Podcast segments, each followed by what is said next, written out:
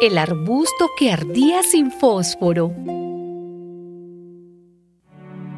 Moisés cuidaba las ovejas de su suegro Jetro, que era sacerdote de Madián, y un día las llevó a través del desierto y llegó hasta el monte de Dios, que se llama Horeb. Allí el ángel del Señor se le apareció en una llama de fuego en medio de una zarza. Moisés se fijó bien y se dio cuenta de que la zarza ardía con el fuego, pero no se consumía. Entonces pensó, qué cosa tan extraña. Voy a ver por qué no se consume la zarza. Cuando el Señor vio que Moisés se acercaba a mirar, lo llamó desde la zarza. Moisés, Moisés. Aquí estoy, contestó Moisés. Entonces Dios le dijo, no te acerques y descálzate, porque el lugar donde estás es sagrado. Y añadió, yo soy el Dios de tus antepasados, soy el Dios de Abraham de Isaac y de Jacob. Moisés se cubrió la cara, pues tuvo miedo de mirar a Dios. Pero el Señor siguió diciendo, Claramente he visto cómo sufre mi pueblo que está en Egipto. Los he oído quejarse por culpa de sus capataces y sé muy bien lo que sufre. Por eso he bajado para salvarlos del poder de los egipcios.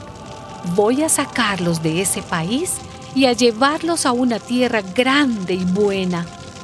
Por lo tanto, ponte en camino, que te voy a enviar ante el faraón para que saques de Egipto a mi pueblo, a los israelitas.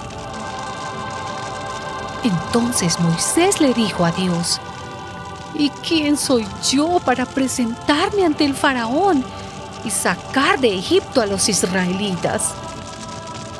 Y Dios le contestó, yo estaré contigo, y esta es la señal de que yo mismo te envío.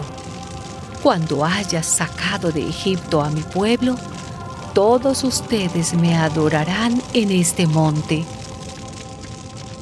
Pero Moisés le respondió, el problema es que si yo voy y les digo a los israelitas, el Dios de sus antepasados me ha enviado a ustedes, ellos me van a preguntar cómo se llama. Y entonces, ¿qué les voy a decir? Y Dios le contestó, yo soy el que soy. Y dirás a los israelitas, yo soy, me ha enviado a ustedes.